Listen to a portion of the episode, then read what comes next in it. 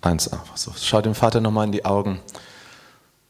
Und er schaut dir in die Augen und sagt, schön, dass du da bist. Und wir sagen, schön, dass du da bist. Und das machen Verliebte. Schön, dass du da bist. Und jetzt gucken wir uns mal rum und jetzt sag doch mal zu einem deiner Vorder- und Hinterleute, schön, dass du da bist. Du hast mir gerade noch gefehlt heute.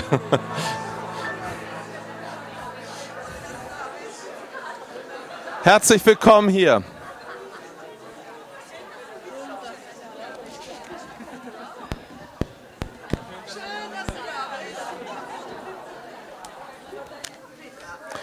Herzlich willkommen.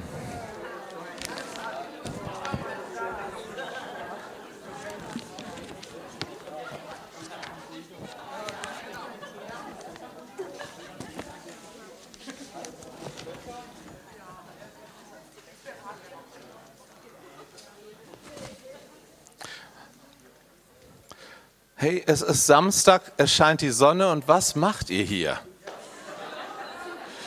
Okay, ich habe gehört, die Kehrwoche ist schon hinter euch. Ja, also man hat schon den Hof gefegt und, und so weiter. Das ist ja immer wichtig in Baden-Württemberg. Am Samstagvormittag, ne? Okay. Mich verbindet eine Sehnsucht ähm, mit Uwe Dahlke hier und mit vielen Geschwistern hier in dieser Gemeinde. Wer gehört hier zum CZK mal? Hey, schön, danke, dass wir bei euch sein dürfen. Ja, ihr, fühlt euch jetzt vielleicht ein bisschen in der Minderheit, weil so viele andere gekommen sind, aber das ist, das ist glaube ich, in Ordnung.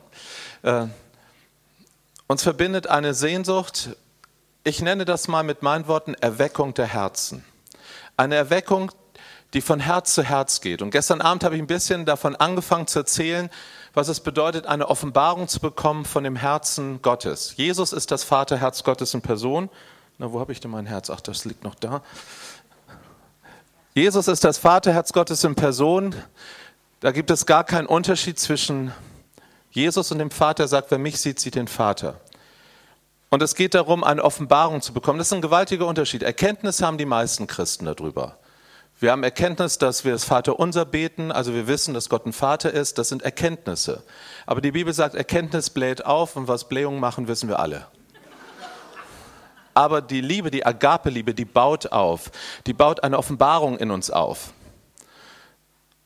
Vor 13 Jahren war ich in einer tiefen Lebenskrise. Dort ist mir diese Offenbarung der Liebe des Vaters begegnet.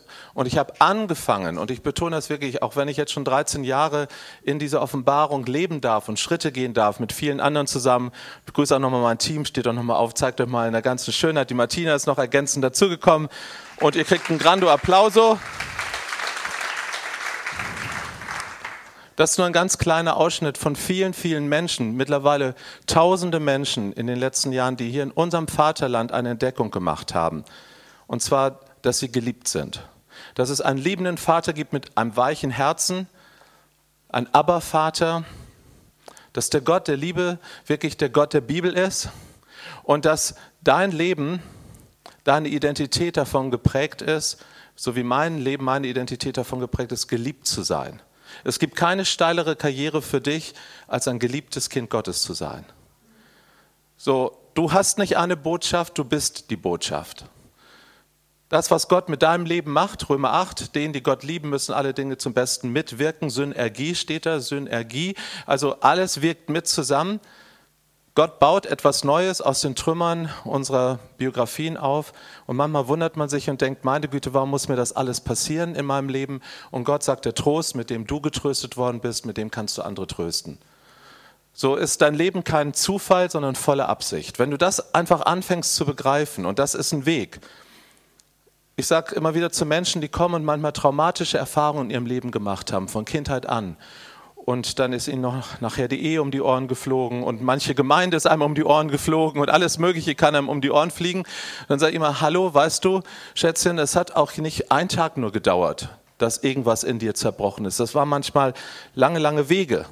Und jetzt möchtest du durch ein Schnippschnappgebet wiederhergestellt werden. In der Regel funktioniert das nicht.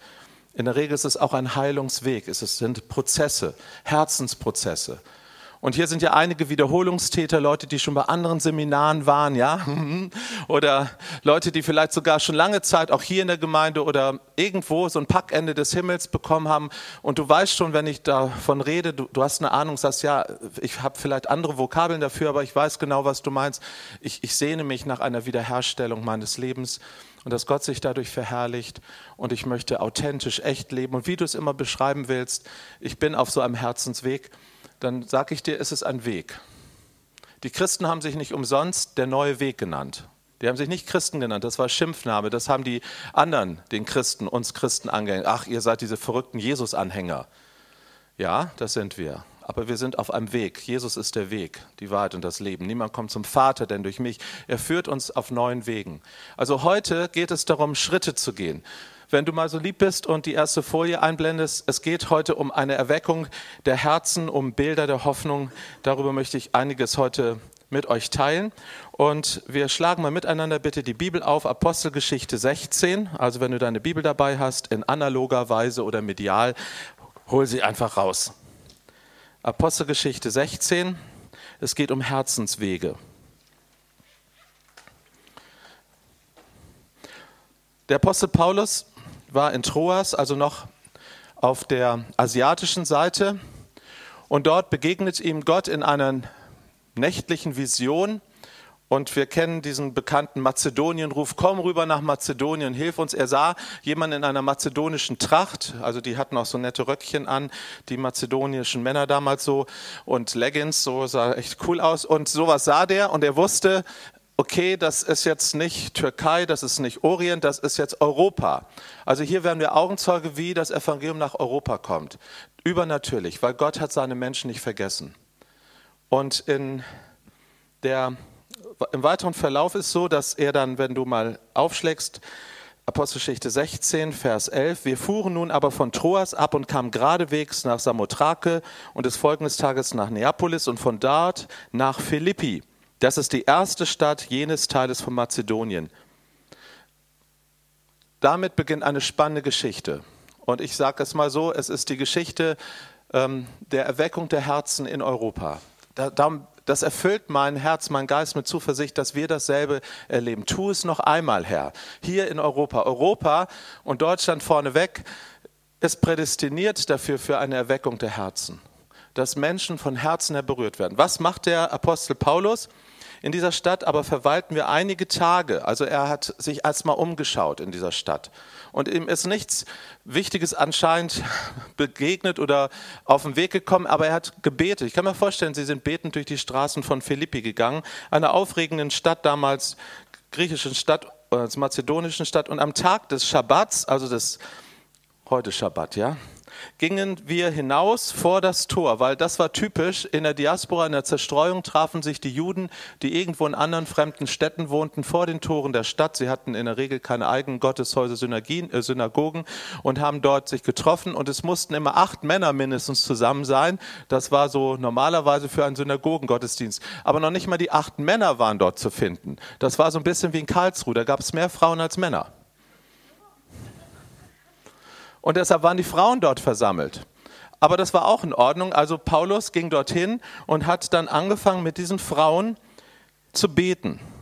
wir gingen hinaus vor das Tor an einen Fluss, wo wir eine Gebetsstätte vermuteten. Und wir setzten uns nieder und redeten zu den Frauen, die zusammengekommen waren. Und eine Frau mit Namens Lydia, eine Purpurkrämerin aus der Stadt Thyatira, die Gott anbetete. Also das ist ein stehender Begriff. Sie war eine Sebomai. Klingt süß, ne? Sie war eine Anbeterin. Das war jemand, der schon angefangen hatte, Gott anzubeten. Und ähm, die Gott fürchtete. Dieser tat der Herr das Herz auf. Hörst du das? Gott tat ihr das Herz auf dass sie Acht gab auf das, was von Paulus geredet wurde. Als sie aber getauft worden war und ihr Haus, also es war eine reiche Frau, wir können vermuten wahrscheinlich eine Witwe, denn dass eine Purpurkrämerin, eine Frau ein eigenes Business hatte in der damaligen Zeit, das war sehr ungewöhnlich. Frauen konnten in der damaligen Zeit nur als Witwen oder als Prostituierte überleben, allein in der Welt. Schrecklich, ne? Aber so war es leider. Oder du warst total abhängig vom Familienclan, von der Güte der Familie. Also, dass Lydia alleine genannt wurde, lässt uns vermuten, sie war eine Witwe und sie hatte ein einen Betrieb. Sie war eine erfolgreiche Frau. Sie stand einem großen Haus vor. Wir hören später, dass dort in ihrem Haus die erste Gemeinde in Philippi entstand. Aber der Schlüssel für mich jetzt heute Nachmittag ist, Gott hat ihr das Herz auf. Das war etwas ganz Souveränes. Hier sind so viele Menschen in Karlsruhe, so viele Menschen hier in unserem Vaterland, die sind schon vorbereitet die sind schon vielleicht Anbeter, heimlich. Ja, vielleicht beten sie das Falsche an, kann sein. Sind sie auf der Suche in irgendwelchen esoterischen Kreisen oder tralala und suchen irgendwie mit Feng Shui und Yoga oder so, aber sie suchen, sie strecken ihre Hände aus in die unsichtbare Welt und sie suchen nach dem Leben. Ich sage immer, pass auf. Ja, such nicht nur nach Energien, nach positiver Energie. Wenn du eine Hochspannungsleitung fasst, da ist auch Energie drin, aber es ist tödlich. Also es gibt tödliche Dimensionen in der unsichtbaren Welt. Wir müssen schon wissen, wohin wir greifen. Aber Lydia war eine Frau, die war schon auf dem richtigen Weg. Wir wissen nicht ganz genau, ob sie selber Jüdin war, wahrscheinlich nicht. Äh, der Name äh, lässt es jetzt erstmal so nicht zu. Sie war wahrscheinlich jemand, der sich dem Judentum zu gehörig fühlte. Es gab viele Leute in der damaligen Zeit, gerade im Römischen Reich, die waren irgendwie fertig mit den alten Götterglauben der Römer und all den Wirrwarrglauben von irgendwelchen fremdasiatischen Kulten. Und sie suchten nach dem wahren Glauben. Und da war das Judentum eine echte Alternative, weil da gab es nur einen Gott und da gab es Klarheit. Und viele Menschen hielten sich damals schon zum Judentum hin. Wahrscheinlich gehörte sie zu diesen Leuten dazu. Also sie war eine Suchende. Unsere Welt ist voll von suchenden Menschen. Überleg mal allein in deinem Umfeld, deine Arbeitskollegen, deiner Familie. Ich glaube wirklich, dass sich was verändert hat. Es gab so vor 20 Jahren ungefähr so ein Zeitfenster, da haben viele Christen rumgejammert im Land, oh, es ist so schwer, es ist überall ein harter Boden und es bekehrt sich niemand. Wir haben noch keine Erweckung, wir, in, wir haben noch keine großen Durchbrüche jetzt zur Zeit, aber es kommen wesentlich mehr Menschen souverän zum Glauben. Gott ist wirklich dabei, Herzen zu berühren. Sei nicht so begeistert, ist nicht auszuhalten, aber es stimmt wirklich. Es ist echt wahr. So, hier erleben wir den Anfang einer, eines Aufbruchs in Philippi. Ich erzähle das jetzt ein bisschen nach, frei nach Hoffmanns Erzählung. Ihr kennt die Geschichte. Ähm, dann geht es so weiter, dass der Apostel Paulus mit seinem Freund Silas durch die Stadt geht. Dann kommt so eine Magd, eine Frau, eine Dienerin eines reichen Mannes, die hat den Wahrsagegeist. Und die erkannte in ihren ganzen dämonischen Befangenheiten, Gefangenheiten, dass Paulus und Silas einem anderen Gott angehörten. Und sie riefen mit daher, das sind Diener des Höchsten, bis Paulus irgendwann mal die Nase voll hat und sagt, schweig. Und der Geist ausfuhr, was aber dem Herrn nicht sehr gefiel, denn diese Frau brachte ihm viel Geld ein mit ihrer Wahrsagerei. Und es gab richtig Stress und Trouble in der Stadt. Paulus und Silas wurden gefangen genommen, sie wurden geschlagen und man steckte sie ins Gefängnis. Und der Kerkermeister wollte alles richtig machen, das war bestimmt ein deutscher Beamter, der steckte ihn in den tiefsten Kerker hinein, also da, wo nichts mehr zu holen war, wo man nicht entfliehen fliehen konnte und hat sie dann noch sogar einen Flock reingetan, damit sie ja nicht abhauen konnten. So, und das finde ich jetzt das Tröstliche an der Geschichte. Dann heißt es um Mitternacht. Also im Orient geht die Sonne ziemlich früh unter, meistens so zwischen 18 und 19 Uhr. Also da waren schon vier, fünf Stunden dazwischen. Also die, da war schon einige Zeit gelaufen, nachdem Paulus und Silas da im Knast waren und geschlagen waren und ihre eigenen Wunden leckten. Oh Gott! Ja, ich weiß nicht, was sie die ganze Zeit gemacht haben. Jedenfalls um Mitternacht fiel ihnen erst ein, sie könnten ja mal Gott loben. Also du bist vollkommen so wie ich auf der richtigen Strecke. Ja, wir sind nämlich manchmal genauso verpeilt. Wir machen manchmal nicht das Naheliegendste, wenn wir in Not geraten, sondern wir sind manchmal Gefangene der Not zunächst. Und ich vermute, dass auch Paulus und Silas erstmal Gefangene ihrer eigenen Not waren. Vielleicht haben sie sogar echt ein bisschen Selbstmitleid gehabt. Vielleicht haben sie sogar das, was ich gut aus meinem Leben kenne, ich fange dann auch manchmal an, Gott Vorwürfe zu machen. Gott, wo warst du? Warum hast du nicht schneller geantwortet? Gott, also das war doch schrecklich, dass wir ja so viel Haue bekommen haben. Ich weiß nicht, ob sie das gemacht haben. Jedenfalls, was wir wissen ist, es hat sehr lange gebraucht. Sie hat eine lange Leitung. Um Mitternacht fingen sie an, heißt es hier, Vers äh, 25. Um Mitternacht aber beteten Paulus und Silas und Lob sangen Gott. Und die Gefangenen hörten ihn zu. Und plötzlich, suddenly, plötzlich, das ist so wie Pfingsten, da passiert was ganz plötzlich. Das ist ein Kairos-Moment. Jetzt passiert etwas von Gott, was plötzlich passiert, wo Gott Initiative ergreift. Und Gott macht es so auf seine Art. Die Ketten, Ketten fallen ab. Und der Kerkermeister, der denkt, jetzt ist alles verloren, alle Türen öffnen sich, also Massenflucht. Ey, mein Job ist verloren. Ich ich habe es verrissen. Also will sich gerade umbringen. Und was ruft Paulus? Nein, Schluss, Kerkermeister, hör auf, bring dich nicht um. Wir sind noch alle da. Warum sind die nicht alle abgehauen, die anderen? Hey, da, da war ein Momentum, ein, ein Gottesmomentum. Ich glaube, dass alle, die da im Gefängnis waren, wir wissen ja nicht wie viele, vielleicht waren es ein Dutzend Menschen, vielleicht 50, aber alle, die dort gefangen waren, und das waren ja echte Löcher, das kann man sich so vorstellen. Ich war einmal in Indien in einem Gefängnis, da habe ich gedacht, oh Mann, das ist ein Loch. Ja. Ähm, die haut nicht ab, weil Gott da war. Und dann hören wir, was in dieser Nacht passiert. Tu dir kein Leid, glaube an den Herrn Jesus und du wirst gerettet werden, du und dein Haus. Und sie redeten das Wort des Herrn zu ihm, zu dem Kerkermeister samt allen, die in seinem Haus waren. Und er nahm sie in jener Stunde der Nacht zu sich und wusch ihnen die Striemen ab.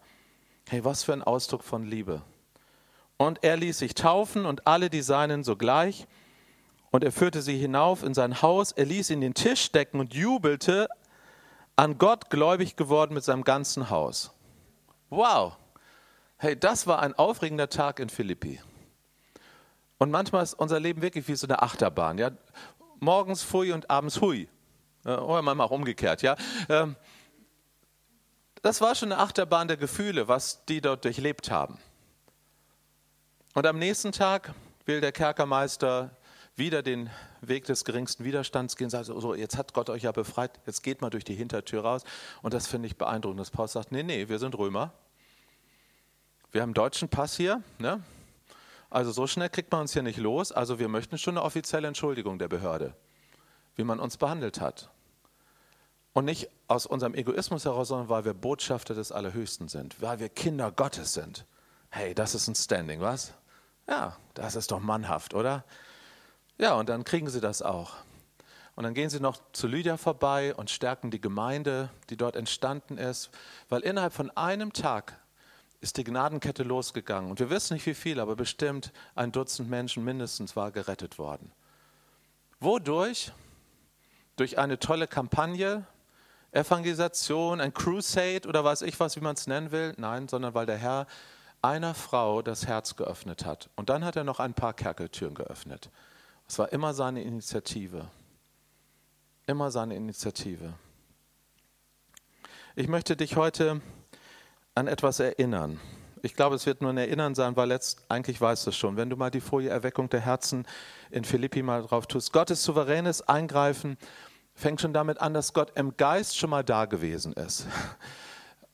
Das ist, das ist typisch für Gott. Gott schickt uns auf eine Reise, wo wir im Geist schon mal da sein können. Deshalb sind Fürbitter, Anbeter, prophetisch durchgeknallte, nein, Entschuldigung, also Menschen, die im Geist unterwegs sind, ja, die waren schon mal da die berühren was im Geist. Zum Beispiel, wenn ich dir sage, ich glaube an eine Erweckung in Deutschland, dann sage ich das nicht, weil ich einfach nur ein paar fromme Wünsche habe, sondern weil ich im Geist das schon mal berührt habe. Ich war da schon. Ich weiß, dass mein Leben dafür geschaffen wurde. Ich weiß, dass äh, unser Land dafür vorbereitet ist. Und ähm, ich weiß nicht wann und vielleicht müssen meine Knochen, so wie die Knochen von Josef, ins gelobte Land getragen werden, ist auch okay. Dann werden meine Knochen dabei sein. Aber ich weiß, dass Gott früher oder später es tun wird, weil er treu ist zu seinen Verheißungen, weil die Letzten die Ersten sein werden. Und wenn du in der Welt rumreist und wir haben das Vorrecht, dass wir mit der Vaterherzbewegung wirklich auf allen Kontinenten schon eingeladen waren und rumgereist sind, dann sage ich dir echt, Europa sind, wir sind die Letzten geistlich gesehen sind wir wirklich die Letzten. So, ähm, wir haben aber Qualität. Wir sind wenige, aber wir haben Qualität.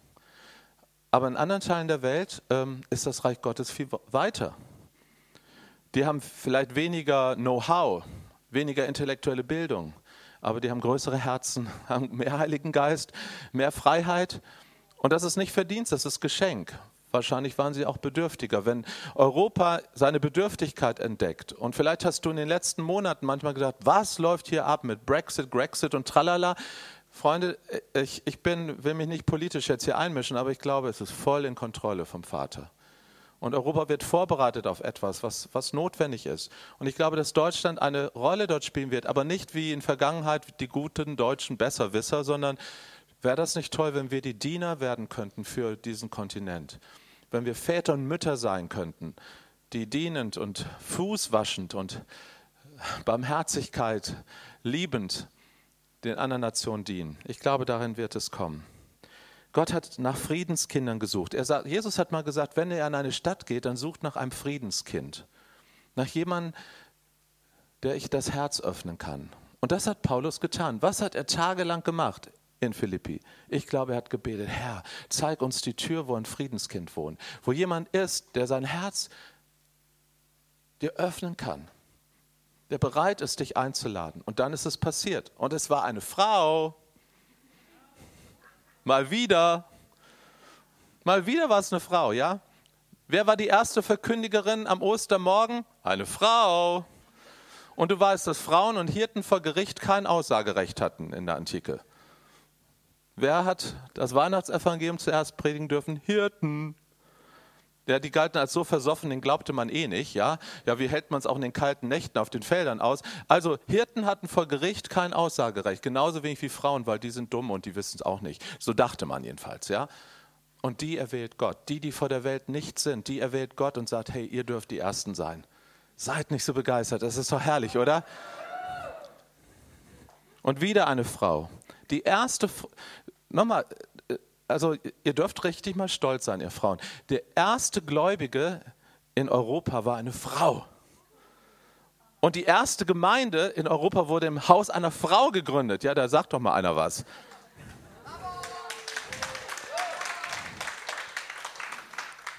Aber Gott äh, wusste auch, Frauen alleine reichen nicht. Frauenpower alleine bringt es nicht, da muss schon ein bisschen Himmelspower dazu kommen. Und das ist auch typisch. Gott öffnet das Herz und dann, ich sage immer, Krone und Herz gehören zusammen. Das Herz ist diese Dimension der persönlichen Frömmigkeit, aber da muss die Krone, die Majestät, die, die Herrschaft Gottes auch hineinkommen. Da muss etwas Übernatürliches dazukommen. Und das war so mit diesem Wahrsagegeist. Mal macht Gott es mit einer Heilung, mal mit einer übernatürlichen Versorgung. Aber irgendwie blinkt das Reich Gottes mal auf, dass im Reich Gottes die Dinge anders laufen als in dieser Welt. Es ist nicht so, als ob Gott mit Zeichen und Wundern uns etwas beweisen müsste. Das, das ist nicht der Grund. Aber das Reich Gottes ist nun mal übernatürlich. Und wenn man es mit einem übernatürlichen Gott zu tun bekommt, mit einem Gott, der Wunder tut, dann erlebt man halt ein paar Wunder, okay? So, und dann wird der Glaube sofort getestet.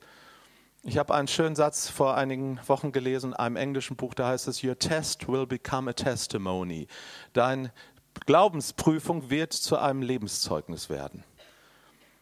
Und das erlebten Paulus und Silas. Ich kann mir vorstellen, die hatten sich das anders vorgestellt. Also wenn du ein tolles Wunder mal erlebt hast, ich weiß nicht, überleg mal einen Augenblick, gibt es so eine Wunderstory in deinem Leben, wo du mal so richtig megamäßig das Reich Gottes erlebt hast? Wo echt so richtig wow, ne? Und jetzt stell dir mal vor, und dann denkst du, wow, ne, das Zeugnis erzähle ich und dann, dann passiert's, dann kommt die Erweckung. Ja, dann kriegst du erstmal die Hucke voll. Da, da kriegst du erstmal die Hucke voll. Da denkst du, was ist denn das jetzt? Das passt hier nicht hin. So denken wir oft. Aber Gott, Gottes Wege sind wirklich anders. Ihr müsst durch viel Bedrängnis ins Reich Gottes kommen. Also bitte hört's richtig, ich äh, will hier nicht eine Leidenstheologie verbreiten. Das Leben ist schon anstrengend genug. Aber Leiden gehört irgendwie in diesen Bereich hinein. Das typische Wort für Zeugnis geben im Neuen Testament ist das Wort Martyrein. Da kommt unser Wort Märtyrer her. Ist schon eigenartig, ja? Dass das Wort Zeugnis geben für die Christen im Neuen Testament so eng verbunden war, dass sie am Schluss sogar für uns ein Märtyrer ist, ein Blutzeuge. Irgendwann war das wirklich so, dass so viele Menschen dann um ihres Glaubens willen starben, dass dieses Wort Märtyrer Zeuge, Blutzeuge wurde. Das war nicht am Anfang so, es ist erst geworden. Aber es ist so, dass das Reich Gottes mit viel mit Druck zu tun hat. Wie neues Leben überhaupt nur durch Druck in diese Welt hineinkommt. Du bist mit immensen Druck in diese Welt gekommen, weißt du das? Also deine Mama weiß das. Du weißt es vielleicht nicht mehr, aber deine Mama weiß es ganz gewiss. Und auch wenn du ein hübsches Kaiserschnittbaby warst, dann hast du auch Schmerzen verursacht, ja? Irgendwie scheint Leben und Schmerzen und Geburtskanal so zusammengehören. Und dann kommt der Lobpreis in der Mitte der Nacht und daraus kommen erweckte Herzen und die Gnadenkette fängt an zu laufen. Ich wollte euch einfach heute Nachmittag dieses Bild von Philippi vor Augen malen. Ich sage nicht, so wird es genauso in Europa generell laufen, aber es ist nicht von ungefähr, dass so die Kirchengeschichte in Europa anfing. Das wollte ich euch nur heute Nachmittag sagen und euch daran erinnern. Wenn Gott so angefangen hat, dann können wir da etwas draus lernen. Dass so Gott seine Geschichte hier schreibt in unserer Gegend. Dass Gott Herzen öffnet, souverän. Ich habe ein paar Pappen verteilt. Jetzt brauchen wir die Pappenheimer hier vorne. Kommt mal alle mit euren Pappen nach vorne. Seid so gut. Und haltet die mal hoch. Haltet die mal hoch. Und dann machen wir jetzt heiteres Berufrat. Nein, wir werden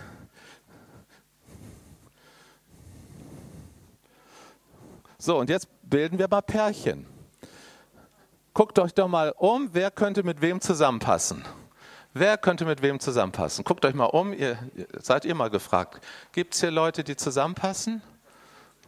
Haben Sie schon zwei gefunden? Oh ja, kommt mal hier. Die, die was gefunden haben, können Sie schon mal vorne.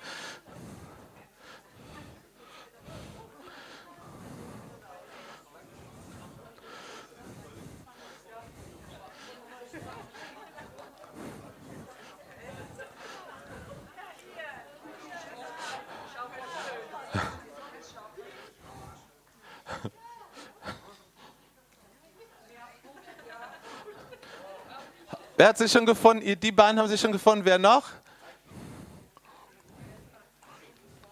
Meint ihr, dass ihr zusammenpasst? Dann kommt ruhig her. Wer noch? Wer hat sich noch gefunden? Mehr Frucht und fruchtbar. Meint ihr, dass ihr zusammenpasst? Okay. Da ist noch. Du suchst, wen suchst du denn hier? Du heißt Schönheit. Ah. Krankheit. Wer, zu wem würdest du denn passen? Oh, super. Okay?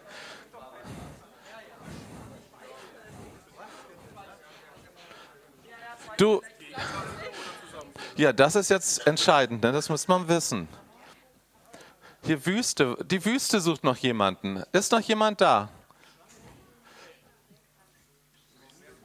Okay, dann wir werden das Rätsel gleich auf. Sind denn alle Pappenheimer hier vorne? Irgend, ja? Okay, gut. Okay, dann gucken wir mal. Das scheint mir hier ziemlich eindeutig zu sein. Ja, kennt ihr diese Bibelstelle? Das ist nämlich eine Bibelstelle. Ja, ja aus, äh, aus Asche wird Schönheit, aber ich kann mehr kann ich nicht sagen. Aber ich Weiß einer, wo das steht? Nochmal, Jesaja?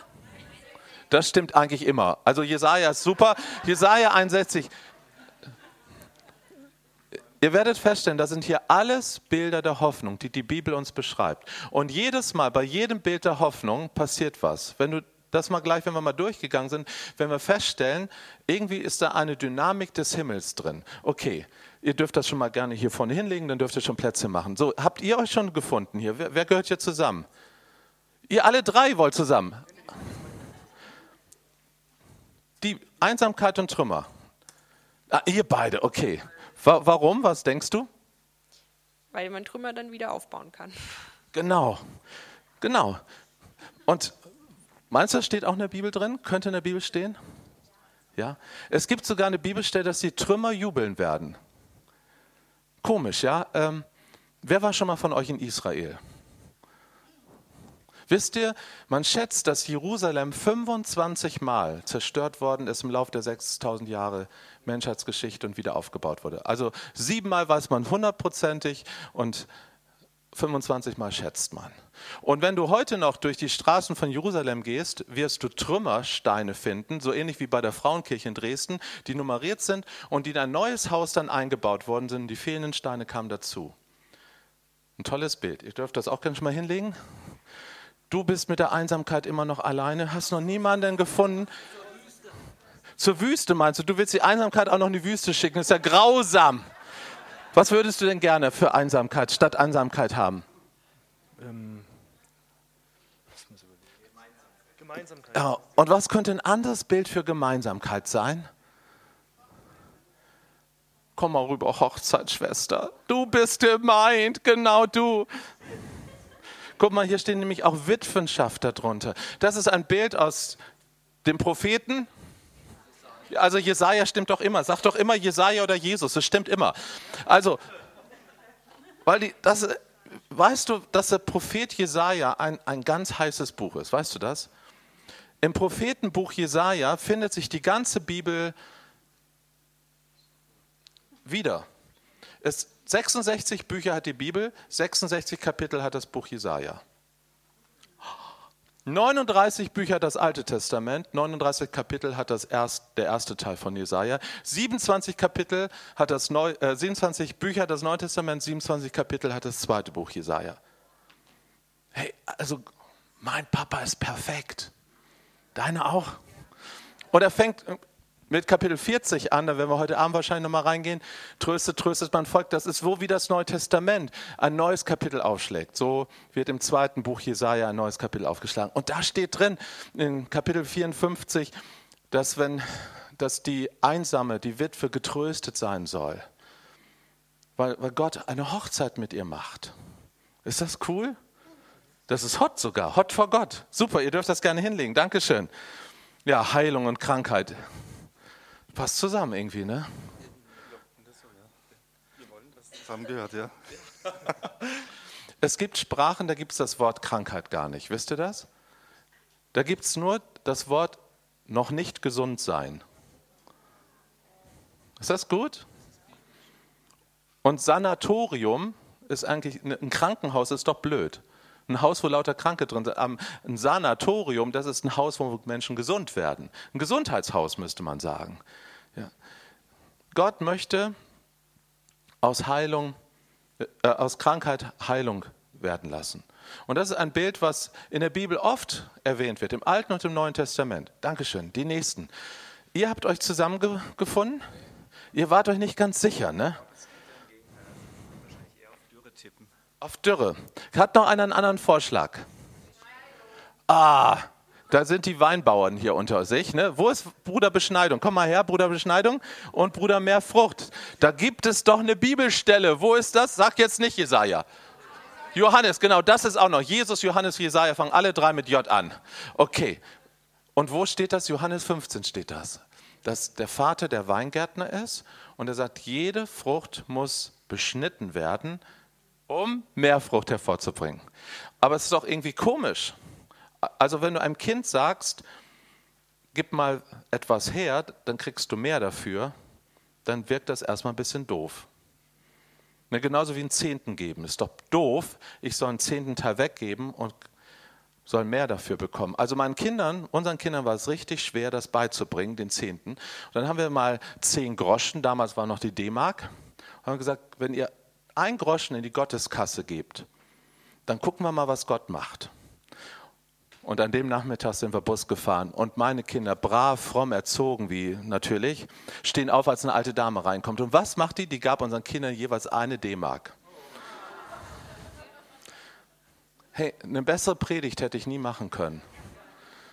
An dem Nachmittag haben unsere Kinder ein für alle Mal verstanden, was das bedeutet, dass, dass da anscheinend in der unsichtbaren Welt etwas, äh, eine Fülle freigesetzt wird, wenn man etwas weggibt. Und das ist das Prinzip von Saat und Ernte, von Beschneidung und Frucht. Dankeschön, ihr dürft auch gerne. So, was ist noch eindeutig? Hier steht alle so schön im Pult miteinander. Tod und neues Leben. Kommt mal her. Wo könnte da, kennt ihr eine Bibelstelle dazu? Ezekiel? Ah, Hesekiel, also das ist ja auch noch, noch ein Buch. Und was, was für ein Bild ist das dort? Als diese, als, als ähm, über die Knochen prophezeit wurde und die wieder lebendig wurden, sich Fleisch wieder über die Knochen Hey, das ist ja eine coole Vision. Stell dir mal vor, ein ganzes Feld voller Knochen. Und äh, mir sind Menschen begegnet, die im Zweiten Weltkrieg wirklich durch Totenfelder gegangen sind, wo nur Knochen und Leichen rumlanden. Also eine grauselige Vision eigentlich. Aber das Schöne war, dann kam der, der Ruachatem Gottes und dann sind die aufgestanden. Weißt du noch, was, da, was sich daraus geformt hat? Nein. Das war eine Armee, eine ganze Armee ist aufgestanden. Wow, toll, ihr dürft es gerne hinlegen. Super, noch was Eindeutiges? Ja, ihr habt euch gefunden. Fremde und Heimat, das passt doch gut. Heimat und Fremde. Das ist ein Bild, was in der Bibel oft ähm, auftaucht. Wisst ihr, wo zum Beispiel? Wer war fremd gewesen? Wo war mal fremd gewesen in der Bibel? Fällt dir was ein? Also ich hätte jetzt gesagt, bei Ruth und ähm, Naomi. Ja. Mhm. Zum Beispiel. Aber auch das Volk Israel, wo war es in der Fremde? Erinnert ihr euch dran? Ägypten, ne? Babylon. Ah. Zwei Bilder, die, und wo ein ganzes Volk prophetisch zeichenhaft etwas durchlebt hat. Geschwister, wir als deutsches Volk haben etwas prophetisch zeichenhaft durchlebt. Wir haben eine Teilung gehabt. Und wir sind wieder zusammengefügt worden. Ohne, ich meine, es sind genug Menschen an der Grenze damals gestorben, aber ohne durch eine Revolution Blutvergießen äh, ausgeübt wurde. Hey, das ist, das ist doch nicht Zufall, da hat Gott Geschichte geschrieben. Da will Gott etwas in unsere Herzen schreiben und sagen, guck mal, wenn das schon natürlich möglich ist, was meint ihr, was im Übernatürlichen möglich ist? Und ich will Menschen, die fremd sind, warum bringt Gott die Asylanten alle in unser Land? Freunde, hey, ich kann mich noch erinnern, vor 10, 20 Jahren haben wir gebetet für das 10-40-Fenster, für all die unerreichten Völker, Irak, Syrien und so weiter. Jetzt kommen die alle in unser Land. Super. Dankeschön, ihr dürft. So, wer ist noch? Dürre und Spätregen. Das könnte gut klappen. Da kam eine lange Dürre. Äh, nein, okay. Dürre ist Trockenheit. Das ist ja ein Bild in der Bibel immer wieder. Äh, sehr ähnlich, darum hast du die Wüste sich gleich dazugestellt. Ähm, der fruchtbare Garten darf mal zur Wüste kommen. Das Wort Spätregen, kannst du damit was anfangen? Äh, nee.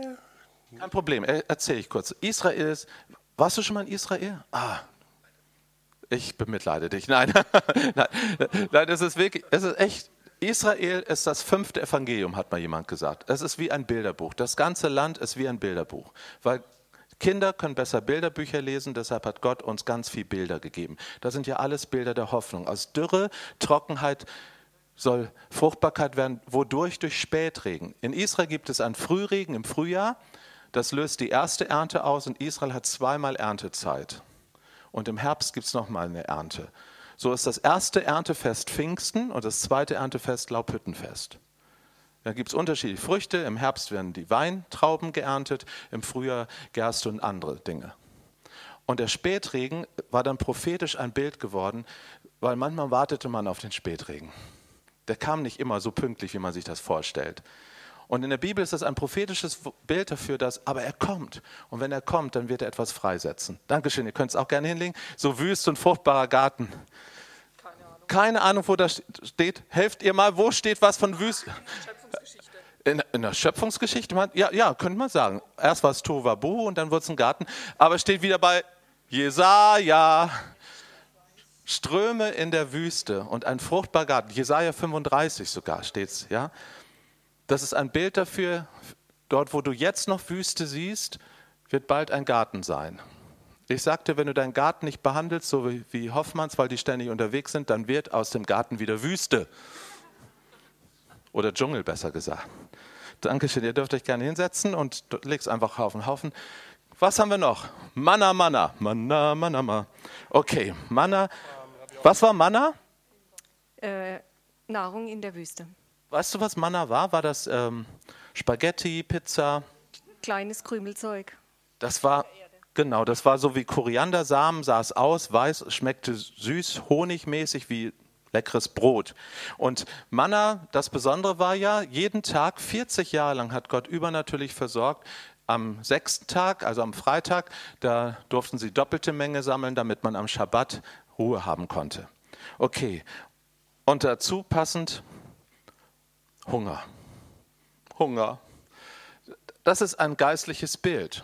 Hunger und Durst ist ein Motiv in der Bibel, was immer wieder betont wird. Hunger ist etwas ganz Wichtiges, habe ich immer schon gewusst. Denn ohne Hunger passiert nichts. Ohne Durst. Denn der Geist und die Braut, sie sprechen. Amen. Und wer es hört, der spreche. Amen. Und wen da dürstet. Durst und Hunger locken den Heiligen Geist an. Wer der dürstet, der komme herzu und nehme das Wasser des Lebens umsonst. Super, und dann kriegst man Manna, Versorgung aus dem Himmel. Okay, wir haben es gleich geschafft. Kinderlos, keine Nachkommen. Das Motiv der Unfruchtbarkeit, der Kinderlosigkeit ist ein sehr häufiges Bild in der Bibel. Ganz real, auch das wieder, das durchlebten Menschen. Also nicht nur du hast eine Botschaft, du lebst eine Botschaft. Manch einer durchlebt etwas stellvertretend. Ja? Welche Frauen in der Bibel fallen euch ein, die keine Kinder hatten oder am Anfang keine hatten? Rahel, Sarah, Hannah, Elisabeth. Ja, das Motiv der unfruchtbaren Frau. Und die Gemeinde Jesu, das Volk Gottes, wird auch verglichen mit einer unfruchtbaren Frau. Juble, du Unfruchtbare. Jesaja, wieder 54, die du nicht geboren hast. Denn die, die keine Kinder hat, wird mehr Kinder haben als die, die Kinder geboren hat. So, das ist ein häufiges Motiv, dass dann nämlich Fruchtbarkeit kommt. Im Sinne von viele Söhne und Töchter. Ja, Psalm 127, ja, also wenn dann Köcher gefüllt ist mit Pfeilen, so mit vielen Söhnen. Ähm, das war ein, ein, Sinnbild, sicherlich auch in der damaligen Zeit war Kinder die Rentenversicherung, ist ja auch schon klar, ne? So die Rente ist sicher, wenn du Kinder hast. Ähm, aber das war auch ein Zeichen von wirklich von Fruchtbarkeit, auch geistliche Fruchtbarkeit. Aber wie entstehen Babys? Durch Intimität. Okay, Dankeschön. Und das ist doch ein schöner Zweiklang hier. Weißt du, kannst du den Bibelvers sogar nennen? Ja, eure Klagen werden in Reigen verwandelt oder so. Genau. Ich weiß auch nicht, wo es steht. Weiß einer, wo es steht? okay, ich helfe nur, wenn es bei Jesaja nicht funktioniert, sagt Psalme, dann stimmt es auch. Im Psalm. Psalm ähm, jetzt 30er. Ich glaube, nee, 33, 31, nein, ich weiß es selber nicht. Also im 30ern steht es jedenfalls. Du hast meine Klage verwandelt in einen Reigentanz. Auch das ist etwas, was, äh, sucht mal einer nach, genau, äh, was, was Gott immer wieder uns sagt. Ähm, der Tod fängt an, wo Klage ist. Wo man nicht mehr Gott loben kann. Nach dem biblischen Verständnis, die Toten loben dich nicht. Darum ist Krankheit, äh, Mangel, Enttäuschung ist schon Bereich des Todes. Da kommt man schon in den Bereich des Todes hinein. Stricke des Todes umfingen mich, Psalm 18. Und ich schrie zum Herrn und er zog mich heraus ins Leben zurück. Also überall dort, wo wir durchs Leben gezeichnet, geschlagene sind und anfangen, nicht mehr Gott zu loben, sondern in Klagemodus übergehen, hat der Tod schon nach uns gegriffen. Und dennoch ist Klage, finde ich, etwas ganz super Wunderbares. 30 war es, ja. Super, genau das ist ja. Psalm 30 war es. Dankeschön. Ähm, es gibt nur im Judentum und im Christentum die Kategorie Klage. Die Buddhisten klagen nicht, die Hinduisten klagen nicht und auch der ist, äh, ein Moslem klagt nicht, weil Klage heißt ja, ich setze mich mit Gott auseinander. Ich sage, Gott, ich verstehe dich nicht. Gott, du bist mir ein Geheimnis. Oder wie Jeremia sagt, du bist trügerisch für mich geworden. Ich habe keine Ahnung, wie du es meinst. Aber ich bleibe immer noch mit Gott auf du und du, in ein Gegenüber, in einem Gespräch. Das ist, das ist das Geheimnis der Klage. Und Gott verwandelt diese Klage in einen Reigentanz. Tanzt du gerne? Gar nicht. das war jetzt das prophetische Wort für dich. Nein. Weißt du, was Reigentanz ist? Darf ich mal? Havana Gilla, Havana Gilla. Da hat man miteinander getanzt. Das Judentum ist, ist voller Tanz. Ja? Der Glaube ist, ist etwas. Ach, okay, vergiss es. Dankeschön. Ich merke schon, ihr seid voll im Samstagnachmittag Kaffeemodus, also wir schaffen das noch. Okay, was haben all diese Bilder miteinander gemeinsam? Ihr habt grade, ich habe hier nur mal aus der großen Mottenkiste, die beiden gesagt, der großen Kiste der Bibel mal gegriffen und, und habe euch mal viele, viele Bilder der Hoffnung vor Augen gemalt. Aber was haben diese Bilder alle gemeinsam? Sie fangen immer an mit einer Schwierigkeit. Und dann geht es in was Positives. Freunde, das ist die Lebenskurve eines Menschen. EEG, EKG. Das ist Tod. Exitus. Das ist Leben, rauf und runter. Rauf. Unser Gott ist echt real. Unser Gott ist nicht Hollywood. Unser Gott ist real. Und unser Vater im Himmel weiß, dass das das Leben ist. Und er weiß, dass Menschen, die am Tiefpunkt sind, ehrlicher werden. Weißt du nicht, dass Gottes Güte dich zur Umkehr treibt? sagt Paulus. Und ich sage, nee, weiß ich nicht. Also ich verpasse oftmals Gott in der Güte. Ich sage es immer wieder in meiner ganzen langjährigen Zeit als Pastor und Seelsorger, mir ist bisher erst ein Mensch begegnet, der mir glaubhaft erzählen konnte, sein Zeugnis, dass er so beschenkt war von so einem wunderbaren Leben, dass er sich hingesetzt hat und gesagt hat, meine Güte, das Leben ist so wunderbar, es muss einen Gott geben. Eine Frau ist mir erst begegnet, die so auf diesem Weg zum Glauben gekommen ist. Die allermeisten Menschen, deren Bekehrungszeugnis war so, oh, ich war am Ende, ich habe Drogen genommen, oh, mir ist die Ehe um die Ohren geflogen. Und dann, als ich am Ende war, da schrie ich zu Gott in meiner Not und da ist mir Gott begegnet. Hallo, seid ihr noch alle da? Anscheinend erlebt die Mehrheit der Menschheit das so, aber Gott kommt immer am Anfang mit Güte in der Tüte. Immer. Er kommt immer am Anfang mit Güte und, und dann nochmal und nochmal und nochmal. Wir hören es nicht. Wir sind so schwerhörig geworden, so hartherzig geworden, so vernarbte Herzen, dass wir es leider nicht hören. Und dann werden wir wach, oftmals durch äh, negative Erfahrungen. Aber nicht, weil Gott das so cool findet und so super findet. Bitte glaubt das nicht. Das ist oftmals seine letzte Abfahrt, der letzte Ausweg, aber er nimmt sie. Und das finde ich so wunderbar, dass er selbst den größten Mist meines Lebens und deines Lebens nehmen kann, um daraus was Wunderbares zu machen. Er wird die Wüste zum Blühen bringen. Lass nochmal diese Bilder auf dich wirken. Er schneidet etwas ab in deinem Leben. Und du siehst aus wie ein gerupftes Huhn. Und dann kommt auf einmal neu der Frühling und es sprießt und es kommt raus und Fruchtbarkeit. Du warst kinderlos gewesen. Du warst gar nicht fähig, vielleicht sogar ein Kind zu bekommen. Wie Maria, die Mutter Jesu. Ja, sogar, ich meine, die war noch nicht mal kinderlos, weil sie keine Kinder bekommen konnte, aber einfach, es war übernatürlich, was Gott da getan hat. Und so sagt Gott, hey, und wenn nichts ist, ich bin der Gott, der aus nichts immer noch was macht, der die ganze Welt aus dem Nichts geschaffen hat. Meinst du, dann könnte ich nicht auch in deinem kleinen Leben aus dem Chaos, was zurzeit ist, neu schaffen? Ich habe vorher, äh, hat doch jemand hier gesagt, Garten Eden, ja.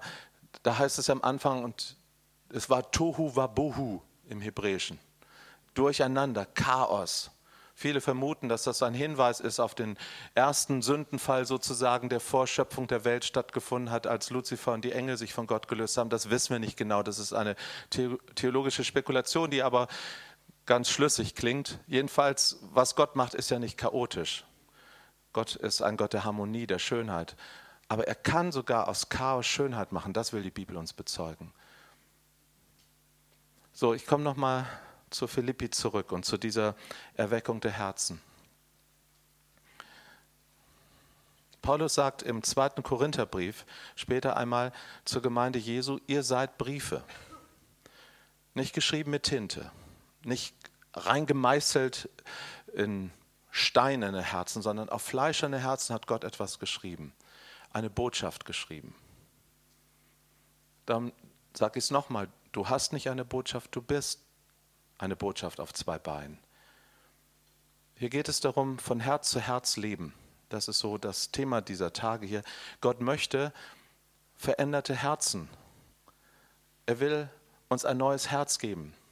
David betet im Psalm 51, schaffe in mir Gott ein reines Herz und gib mir einen neuen beständigen Geist. Im Hebräischen steht da das Wort bara. Das ist ein Wort, was nur für Gott verwandt wird, wenn Gott aus dem Nichts etwas Neues schafft. Und David hat eine Ahnung gehabt, dass er sagt, Gott, ich brauche ein Schöpfungswunder. Ich brauche ein richtig neues Herz. Später der Prophet Hesekiel, der Prophet Jeremia, sie weisen uns darauf hin im Namen Gottes, ihr bekommt ein neues Herz, ein fleischendes Herz, ein Herz, das die Wege Gottes gehen will. Ein Herz, das zu diesem Vater passt. Ich sagte gestern, Jesus wollte nichts anderes sein als der Sohn, der zu diesem Vater passt. Das war sein Ministry wenn du so willst. Er, er, begehrte nicht einer zu sein, der große Apostel, der große Prophet, das war er alles. Er war Lehrer, er war Evangelist, er war alles. Er hatte den ganzen fünffältigen Dienst in sich. Aber er begehrte das nicht, einen Dienst, einen, einen Posten zu haben. Er begehrte, ein Sohn zu sein, einer Beziehung zu leben. Wenn man ihn fragte, wer bist du, dann hat er gesagt, ich bin der Sohn Gottes. Ist dir aufgefallen, theologisch wurde Jesus hingerichtet, nicht weil er gesagt hat, er ist der Messias. Und das war er absolut oder weil er Zeichen Wunder getan hat. Das hat er absolut gemacht. Er wurde theologisch begründet von Kaiphas und dem Hohen Rat in Sanhedrin hingerichtet, weil er behauptet hat, er wäre Gottes Sohn. Klammer auf. Und damit meinte er, Gott wäre ein Vater, ein Aber-Papa. Und er maßt sich an, ein Sohn zu sein, der zu diesem Gott passt. Das war die Begründung, weshalb unser Meister hingerichtet wurde. Und das hassen religiöse Geister. Aber das liebt der Heilige Geist. So, und das möchte er in deinem in meinem Leben tun. Und ich glaube, das möchte er im Leben von Millionen von Menschen in Europa tun. Das wird er hier in unserem Vaterland tun. in einer neuen Dimension. Er wird Menschenherzen finden. Und das Schöne ist, er wird Leute nehmen, die zerbrochen genug sind. Eine Lydia, was mag sie erlebt haben als alleinstehende Frau in der damaligen Welt, in einer Männerwelt? Also viele Frauen, die heute in einer Männerwelt leben, im Männerberuf und ungleich bezahlt werden und ungleich behandelt werden, können da schon ihr Lied singen. Aber ich sage euch, in der damaligen Welt, boah, was mag diese Frau erlebt haben? An Verlust, dass sie alleinstehend war, wahrscheinlich Witwe war. Und jetzt hätte sie jammern können, sagen können, ah, ich armer Tropf, mir geht so schlecht. Aber sie hat ihre Zerbrochenheit Gott hingehalten. Sie hat ihren Mangel Gott hingehalten. Und ich glaube, das wird passieren, Geschwister, dass wenn Menschen, wenn du und ich, wenn wir unsere, unseren Mangel Gott hinhalten, wenn wir uns auf den Weg machen, unsere Herzen auf den Weg machen, dann wird Gott diese Herzen öffnen und wird hineinkommen. Und dann wird er das Eigentliche tun. Dann wird er etwas Neues in unseren Herzen schaffen. Und dann wird er sogar eine Botschaft daraus formen aus den Dingen, die so schrecklich waren in unserem Leben. Paulus kann es mal so sagen im zweiten Korintherbrief, dass der Gott allen Trostes uns trösten wird, damit wir die trösten können, die Trost brauchen mit dem Trost, mit dem wir getröstet wurden. Da kannst du sagen, Trost, Trost, Trost, Trost, Trost. Ja.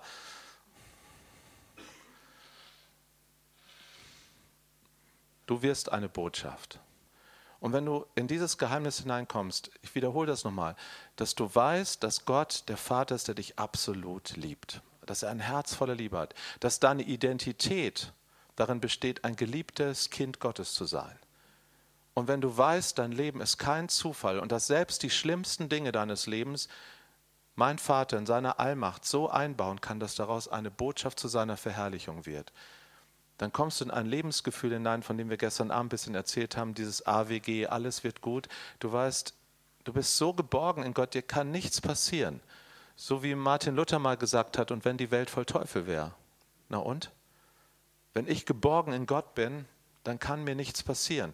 Psalm 91, ja, da können tausend links und zehntausend rechts sterben, mich wird es nicht treffen. Das ist ein ganz anderes Bewusstsein von Leben. Und ich glaube, genau das möchte Gott in dieser letzten Zeit, in der wir schon seit 2000 Jahren leben, aber jetzt gerade ja noch enger als je zuvor, möchte er in deinem und meinem Herzen kreieren, bauen, schöpferisch gestalten. Dass wir solche Menschen werden, die so darin ruhen können, die, die so in dieser Freundschaft mit Abba Vater, die sich so geliebt wissen, in dieser Intimität so glücklich sein können, die, un, die unabhängig werden von den Umständen. Stell dir das mal einen Augenblick vor, du könntest richtig unabhängig von den Umständen leben. Das ist das, was Gott schaffen will in unseren Herzen. So, aber nochmal, es geht von der Enge in die Weite. Ein guter Freund von mir, ein Seelsorger, mein, einer meiner geistlichen Väter, der liebe Mike, der hat mir damals gesagt, Matthias, normalerweise denkt man, am Anfang des Lebens ist das Leben wie ein weites Feld. Stell dir mal vor, so ein ganz weites Feld, Horizont bis zum Horizont. So, wenn ein Baby geboren wird, ja, dann denken wir, oh, der Süße, was kann aus dem noch alles werden? So ein Einstein oder der nächste Bundeskanzler oder so, ja. Ist ja alles Potenzial drin in diesem kleinen Menschen. Naja, okay, also ein bisschen die abstehenden Ohren, ach, gut, also ein paar Marke gibt es ja immer, auch an jedem Baby. Aber, aber an für sich, so ein Baby ist doch herrlich, ja. So, und dann kommt das Kind zur Schule und auf einmal erfüllt es die Leistung nicht so, wie die Eltern es erwartet hatten bleibt vielleicht sogar mal sitzen. Vielleicht hat sogar eine Rechtschreibeschwäche oder sowas. Ähm, okay, aber dann mit Ach und Krach schafft es die Schule, okay, und du setzt voll, ne, du denkst, aus dem Kind wird immer noch was. Und dann heiratet das Kind und dann scheitert die Ehe. Und irgendwann tauchen Grenzen am Horizont auf. Und, und diese Grenzen können manchmal richtig brutal werden. Ne? Kriegst du Krebs, eine furchtbare Krankheit. Und irgendwann verdichten sich die Grenzen auf zwei Meter, eine Sarglänge. Und das war das Leben gewesen. So, das ist der normale Werdegang eines sündigen, gefallenen Geschöpfes. Aber im Reich Gottes ist es genau umgekehrt. Im Reich Gottes ist es genau umgekehrt. Da fängt alles mit dem Tod an. Mit dem Tod Jesu. Mit seinem Tod, mit seinem Sterben auf Golgatha. und auch irgendwie mit deinem Tod, und meinem Tod.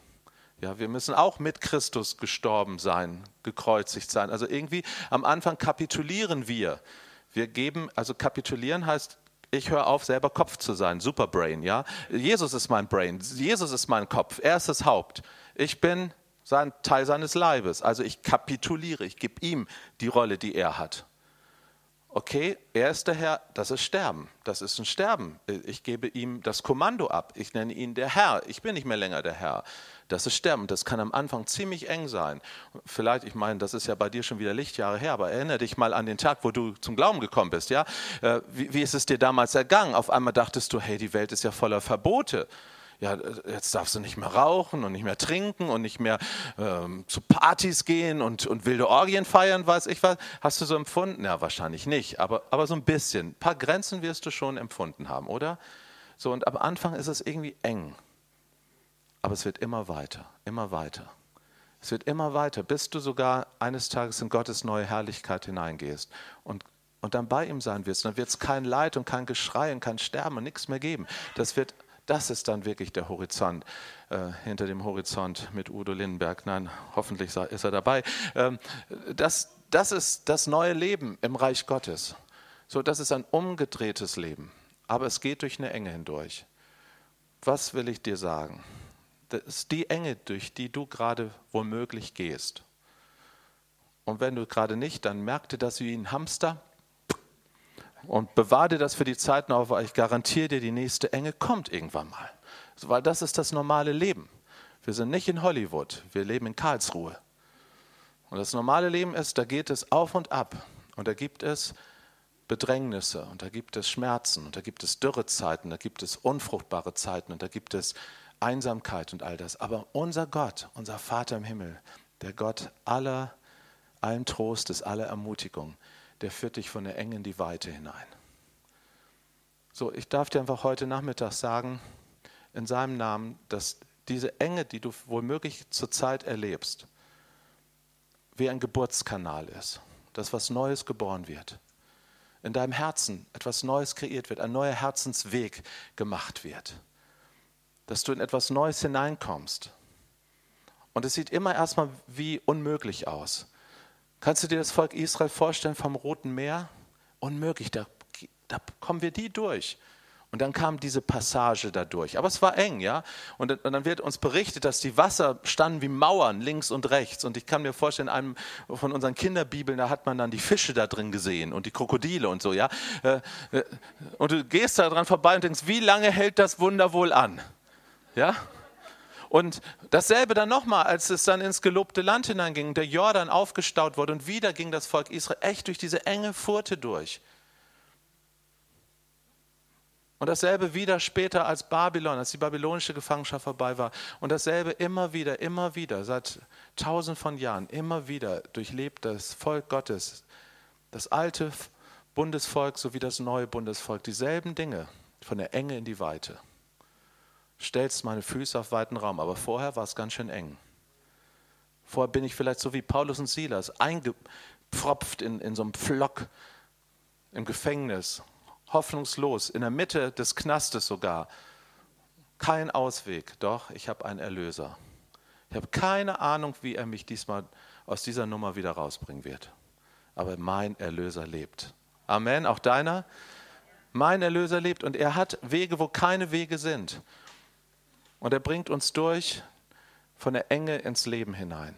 So, wir möchten heute mit euch, bevor wir in die Kaffeepause gehen, eine prophetische Zeichenhandlung machen. Und ich liebe das, wenn ich immer alles durcheinander bringen darf. Ja, das ist, upsala, das ist ein bisschen schwer, das Teil hier. Warte mal, upsala. Kann mal mein Team jetzt kommen? Wir machen jetzt hier einen Geburtskanal, das werdet ihr gleich sehen. Und wo machen wir den Eingang? Ich glaube, hier wir machen Eingang. Also ihr seid die Privilegierten, ihr dürft als Erste kommen und ihr dürft dann nachrutschen. Und ich erkläre das einmal, damit jeder geborgen ist. Ja? Wir stellen uns hier auf als Geburtskanal. Ihr geht hier durch und hier wird der Eingang sein.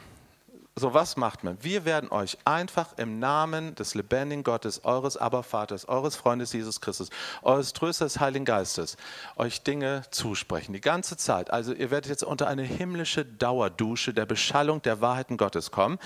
Wir werden euch sagen, dass ihr geliebt seid, dass der Vater es mit euch schafft, dass ihr durchkommt. Ja, das ist unser Job sozusagen. Das machen wir gerne. Das, das machen wir mit Spaß. So, und was, was kannst du tun? Hey, das Ganze ist ja nur ein Spiel, äh, wenn es nur ein Spiel wäre. Aber das ist Realität, wenn du es mit Glauben füllst. Und ich ermutige dich, mit Glauben da durchzugehen. Wir haben erlebt, dass durch solche Segenskanäle Menschen wirklich verändert hervorgegangen sind. Weil im Geist etwas passiert ist, im Herzen etwas passiert ist. Komm du einfach mit deinem Herzen, so wie die Lydia damals zu Paulus kam im offenen Herzen, mit ihrer Lebenssituation. Und das hat gereicht. Die Bibel ist voll von solchen Geschichten, wo Menschen so kommen, so wie ich bin, so komme ich zu dir. Mit all den Baustellen meines Lebens, mit all den ungeklärten Dingen komme ich zu dir. Und du kümmerst dich um mich. Vater, und wie du es machst, keine Ahnung. Ehrlich gesagt, ich habe auch keine Ahnung. Ich habe keine Ahnung, wie Gott es macht. Aber wir erleben Woche für Woche, dass Menschen uns erzählen, und Gott ist gekommen. Er ist gekommen und er hat in seiner einzigartigen Weise die Wüste zum Blühen gebracht. Keine Ahnung, wie, wie, wie man das macht. Trümmer konnten wieder jubeln. Keine Ahnung, aber er hat es geschafft. Tod wurde wieder in Leben verwandelt. Krankheit sogar in Heilung hinein. Und dort, wo beschnitten ist, ist mehr bei rumgekommen. Ich will beten, dass Gott jetzt diesen Augenblick nimmt. Und während du durchgehst, also ich sage gleich, äh, damit wir jede Darmverstopfung hier jetzt vermeiden, ja, einfach nicht eine halbe Stunde warten, damit noch mehr Salbung kommt. Das geht ganz normal einfach durchgehen, einfach durchgehen, ja. Und wenn es irgendwo klemmt, klemmt, dann rutschen wir ein bisschen nach. Okay. Vater Gott, danke für diesen Nachmittag, danke für diesen Geist der Ermutigung, der hier ist. Danke für die Bilder der Hoffnung, die du uns vor Augen stellst. Die sind alle in deinem Wort begründet und die sind in deinem Geist real. Und wir beten heute Nachmittag, dass du jeden deiner geliebten Kinder abholst, genau an der Stelle, wo wir sind und dass du uns hindurchbringst, wirklich wie durch so einen Geburtskanal in, in deine Realität hinein, in das, was du mit jedem Einzelnen vorhast. Vater, ich danke dir nochmal, dass du aus jeder Lebensgeschichte hier eine Botschaft machst. Eine Botschaft, die kraftvoll ist, die wieder andere Menschen berühren wird, dass die Gnadenkette weiterläuft. So wie damals in Philippi soll sie weiterlaufen, hier in Karlsruhe, aus den Städten und Dörfern, wo wir kommen. Sie soll einfach weiterlaufen in unserem Alltag. Danke, dass wir ein Zeugnis sind auf zwei Beinen von Menschen, die beschenkt sind und Geliebte sind. Vielen Dank dafür. Und jetzt brauchen wir dich, Heiliger Geist, dass du jetzt kommst und mit deiner Macht und Herrlichkeit deine Kinder beschenkst hier. Amen. So, ihr seid eingeladen, kommt her und es geht los.